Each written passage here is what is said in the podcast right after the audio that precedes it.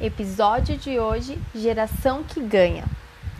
Comece a ter controle da sua vida financeira e prospere nos seus objetivos.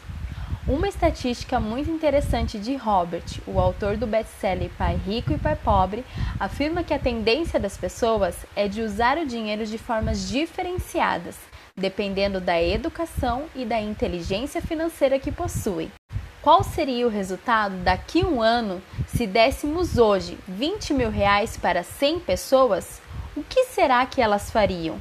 E você, o que faria? Pois bem, o resultado da pesquisa foi que 80 das 100 pessoas não teriam mais nada em um ano. 16 teriam entre 20.600 e 21 mil reais ou a quantia que pode ser adquirida colocando dinheiro em um banco para render juros, a nossa inimiga poupança. E quatro delas teriam entre 40 mil e 2 milhões de reais, ou seja, de duas vezes a 100 vezes mais. Então, a pergunta óbvia é: o que os 4% sabem e praticam que os 96% não sabem? Se pensarmos a respeito, veremos que um dos princípios é o de deixar uma herança para os seus netos. Em vez de passá-la somente para os filhos, o que já é bom, os ricos pensam em duas gerações seguintes. Uau! É isso mesmo. A maioria das pessoas, se é que deixa alguma herança, costuma deixá-la somente para os filhos na ocasião da morte. Entretanto, quando é que as pessoas mais precisam de ajuda da herança? Por volta dos 20 anos de idade, quando estão começando a vida, e não aos 60, quando os pais já têm 80 ou 90 anos de idade. Agora imagine isso: você, por volta dos 20 e 25 anos de idade, recebendo uma herança dos seus pais que pode comprar uma casa em dinheiro vivo sem precisar entrar num financiamento de 30 anos com acréscimo de juros. Seria ótimo, não é mesmo?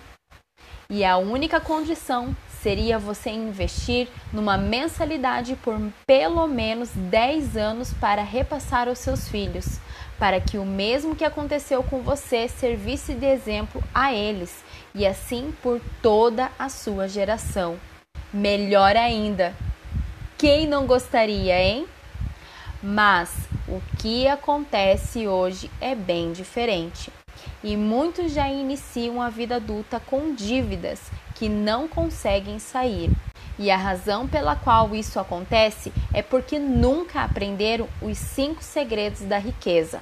Ou seja, as pessoas com a mentalidade de pobre cresceram numa cultura que lhes ensinou a colocar todo o dinheiro em um único pote.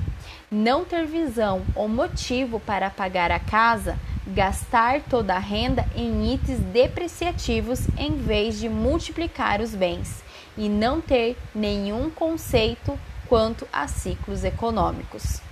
Assim, investem em coisas erradas em momentos errados e não dão passos práticos em direção à expansão financeira para as futuras gerações. A maioria das pessoas está paralisada porque se concentra no que não tem e no que não pode fazer.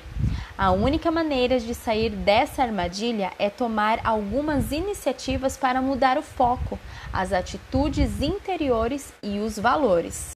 Saiba que realmente é possível planejar e implementar uma estratégia que assegure que sua geração não precise pegar dinheiro emprestado do banco para adquirir a casa própria. E quais são os segredos? Se você ainda não ouviu os podcasts anteriores, corra lá e ouça.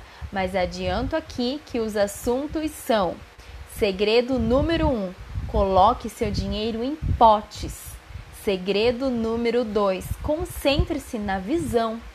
Segredo número 3: invista somente em coisas que multiplicam e em pessoas que multiplicam. Segredo número 4: compreenda, preveja e prepare-se para uma economia cíclica. E segredo número 5: planeje deixar uma herança para a sua geração. Ou seja, Não será efetivo se você tentar implementar o segredo 4 ou 5 quando os três primeiros ainda estão intactos. Comece com o conceito de administrar seu dinheiro em potes. Essa simples mudança pode produzir alguns resultados significativos. Uma vez que você se sinta confortável em administrar seu dinheiro em potes e isso funcione efetivamente, siga em frente. À medida que você prosseguir sequencialmente, ficará surpreso ao ver como um passo o prepara para o passo seguinte. Agora, você lembra que no meu primeiro vídeo disse que compartilharia um sexto segredo? Pois bem, além de adotar essa prática dos hábitos dos ricos em minha vida, já há algum tempo sempre tento seguir à risca cada um deles. Isso mesmo, o sexto segredo que te conto foi de uma pesquisa que fiz há algum tempo atrás que mostrava que aqueles que seguiam um modelo apresentado por um expert estava apto a prosperar como ele ou até mais. E como eu quero que você também comece a prosperar Nesse mesmo assunto lá no YouTube, na descrição do vídeo, deixei uma planilha de controle financeiro para que você inicie visualizando o seu orçamento. Deixe claro e totalmente transparente os seus gastos. Comece a planejar a sua vida financeira. Mas cuidado com esse seguinte vício de gastar e só depois incluir na planilha. Isso só vai deixar você deprimido vendo seu dinheiro sendo gasto e nada você pode fazer. O que você precisa é equilibrar as suas contas, dando um limite aos seus gastos. Comece a ter controle da sua vida financeira e prospere nos seus objetivos.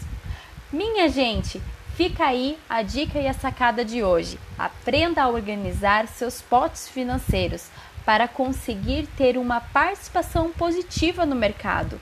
Não deixe de estudar a sua vida financeira para que assim consiga percorrer um caminho que sempre leve a tomar boas decisões, para que te deixem sempre do lado dos que recebem a transferência de riquezas.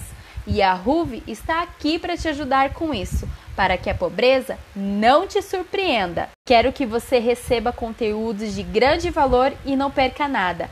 E nos vemos em breve. Tchau!